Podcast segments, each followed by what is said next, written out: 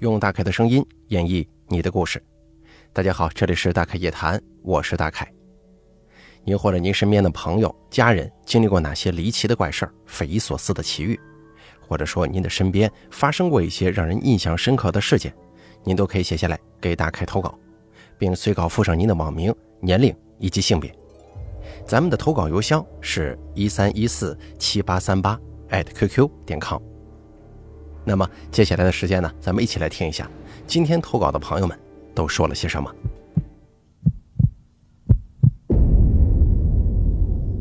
第一位投稿的朋友，他是这么说的：“大概你好，我是大三的一名学生，来自云南，您叫我肥皂就行了。虽说我听节目的时间不长，但是也想试试投稿，文笔较差，还希望各位多多海涵。我不是灵异体质啊，家里也不信鬼神，也不信宗教。”我也没有遇到过什么灵异的事儿，但是我从小啊对所谓的鬼神还是有几分敬畏的。因为是在外省读大学的缘故，今年我清明节假期没有回家，而是选择留在学校里度过假期。当时也有几个同省的同学一样留在了学校。清明几天假期，我们白天就是各干各的，而到了晚上呢，就都会来我宿舍一起聊聊天、打打牌什么的。今天的故事就是一位我同省的同学告诉我的，他自己的亲身经历。这位同学叫阿瑶，而故事就是发生在他读高中的时候。他说，他们当时的高中在他们宿舍后头啊有一个山包，那里是个墓地，以前就有一些奇奇怪怪的传闻。先简单说一说他的宿舍布局，他们的宿舍跟隔壁宿舍共用一个阳台。阳台上啊放着几个晾衣服的铁杆子，平时两个宿舍的同学洗洗衣服都会拿到那个地方晾晒。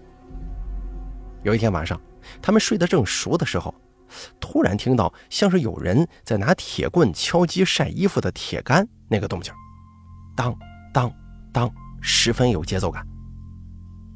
阿瑶的床就是最靠阳台的那个铺位，睡在上铺的他立刻就被惊醒了。他醒了以后，跟宿舍里的舍友面面相觑，瞬间脊背发凉，因为他觉得应该不会有人在半夜两点多闲来无事搞这个铁杆子吧。想到这儿，更是鸡皮疙瘩都起来了。可是声音就这么一直响着，他跟几个醒着的同学越想越害怕。这个时候，睡他下铺的同学老赵突然跳起来，大声吼：“这谁呀？大晚上这么敲，烦不烦呢？”再敲我就锤你了！这下坡的老赵是一个天不怕地不怕的唯物主义者，并且骨子里啊还有彪悍的民族脾气。老赵以为是隔壁宿舍的同学闲着无聊在敲这个铁杆，把他吵醒了，瞬间火冒三丈。可是外面的东西就像是没有听到他骂似的，继续这么敲。老赵这下子可真气坏了，跳下床，抄起宿舍里的扫把就冲到了阳台。可是他刚打开阳台门，傻眼了。阳台上哪有什么人呢？隔壁宿舍的门也是关得好好的。就他下床一直到出来这个功夫，是不可能有人瞬间跑回宿舍再关上门。而声音呢，也在他一打开门的时候，瞬间停止。行了，下次别再搞了，再搞饶不了你。老赵的声音突然少了几分刚刚的硬气，应该他也是意识到了什么。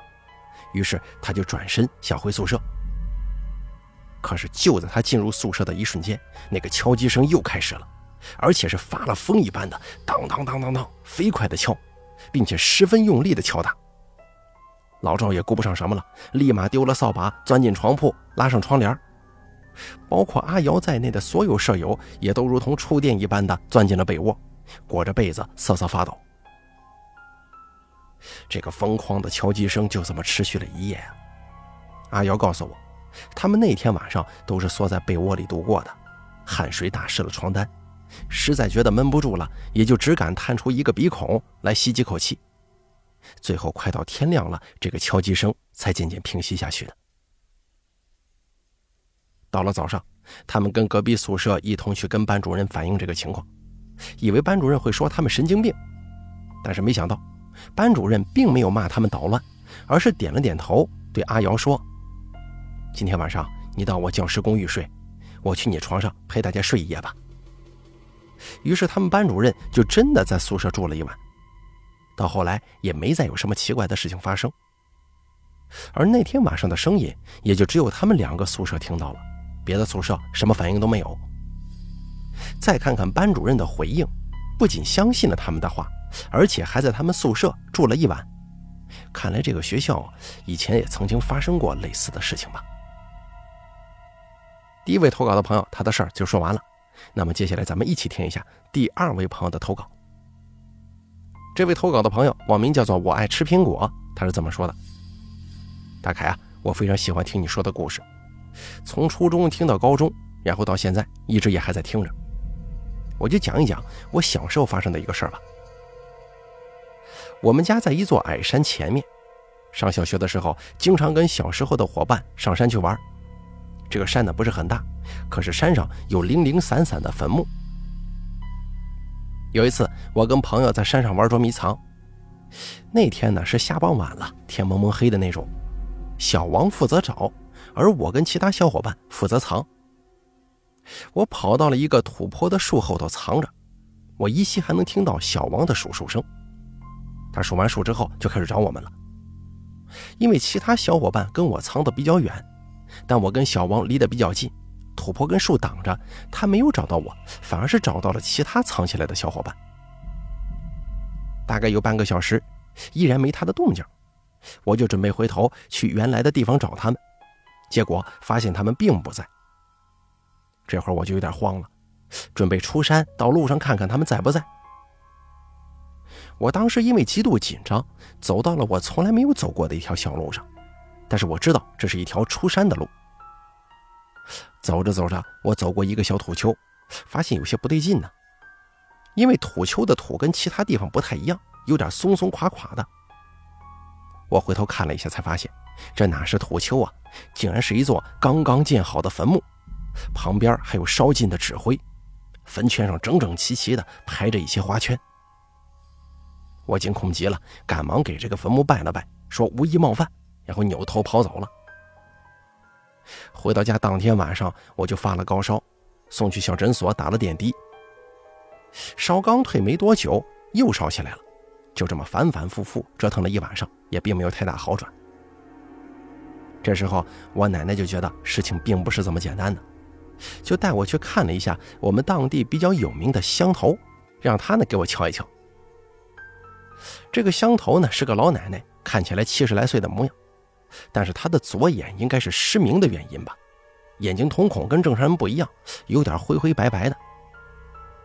这位乡头先是用手拨了拨我的眼皮，看了一下双眼瞳孔，然后又摸了摸我的手，就坐到座位上，嘴里念叨着些什么。念了一会儿，突然停住了，嘴里就开始说了起来。他说：“为什么要靠近这个娃娃？”然后又说：“好的，我知道了，你赶快离开他吧。”这个事儿我会安排他家人去做的。说完，口中又念叨了一些我听不懂的咒语，然后就恢复正常了。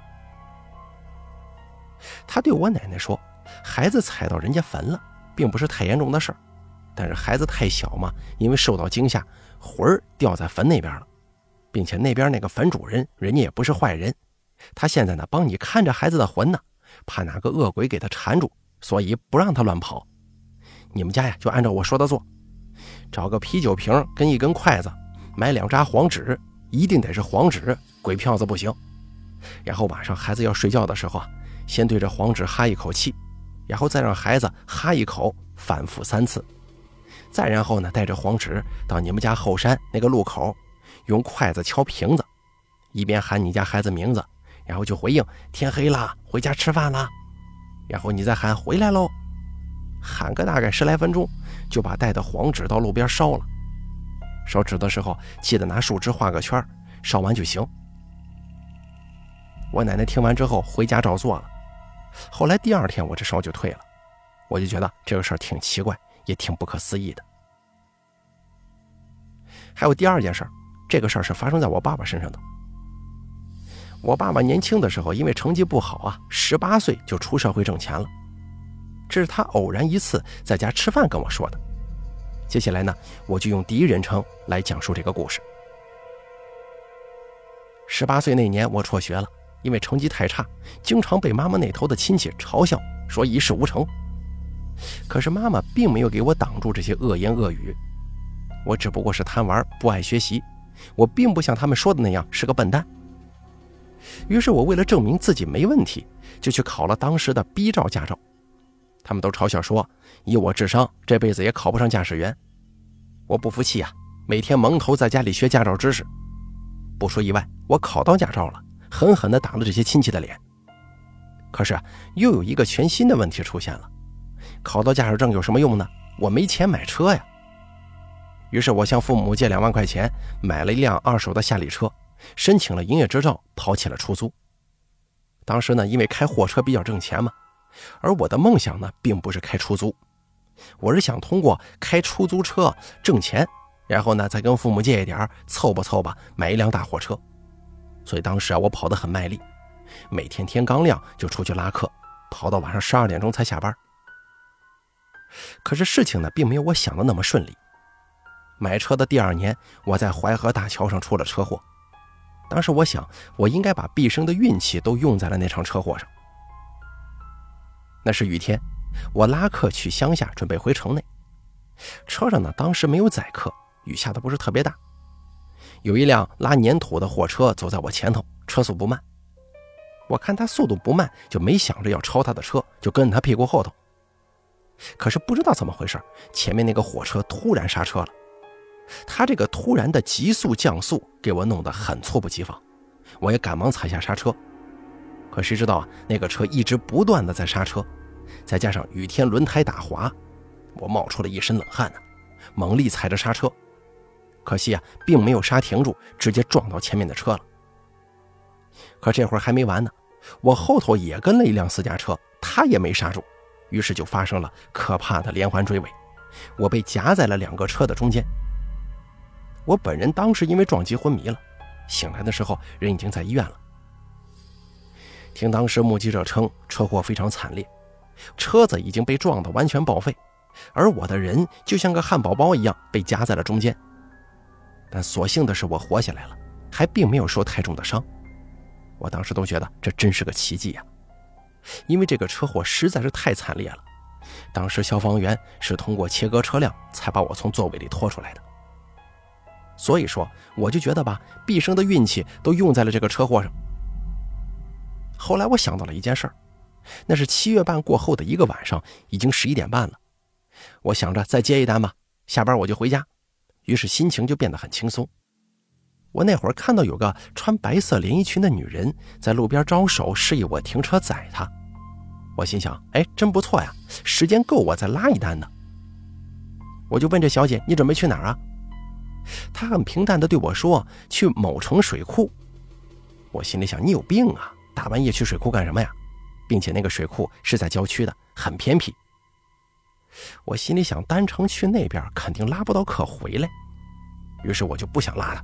随便狮子大开口，给他开了五十块钱车费的高价。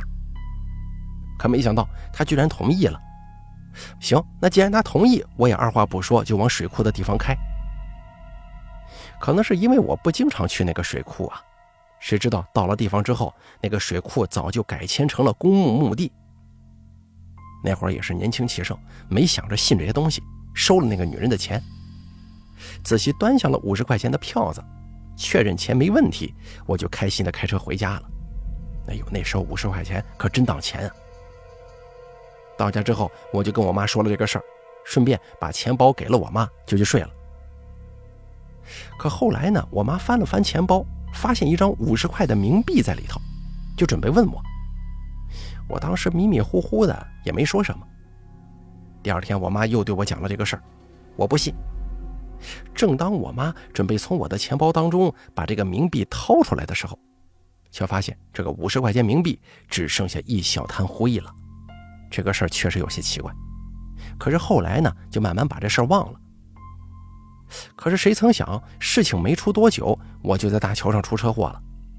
我就寻思，是不是因为我当时拉了个鬼去了公墓呢？而且那五十块钱确实不见了。我妈说她看到的是冥币，我不太相信。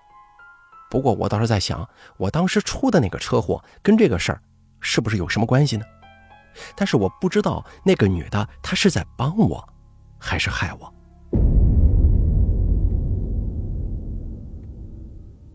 好了，咱们本期大开夜谈做到这儿就结束了，非常感谢您的收听。